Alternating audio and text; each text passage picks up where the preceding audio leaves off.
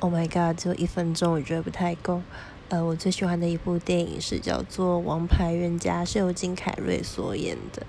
那《王牌冤家》这个名字真的觉得有够他妈的烂，对。然后，呃，这部电影主要就是在讲说男主角金凯瑞他是一个一般普通的上班族，然后有一天就是突然就是呃不知道哪里不对劲，就没有去跑去上班，他就跑去一个海边，然后他去那个海边就认识了一头。就是认识了一个一头就是染头发漂亮的女生，然后他就开始跟这个女生好上，然后好上之后，之后就发生了一些不可就是有点难以形容的事件，这样子，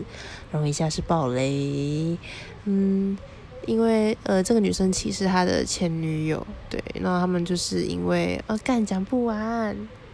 然后就是因为他们两个都失忆了，所以之后遇到在一起，他们还是在一起了。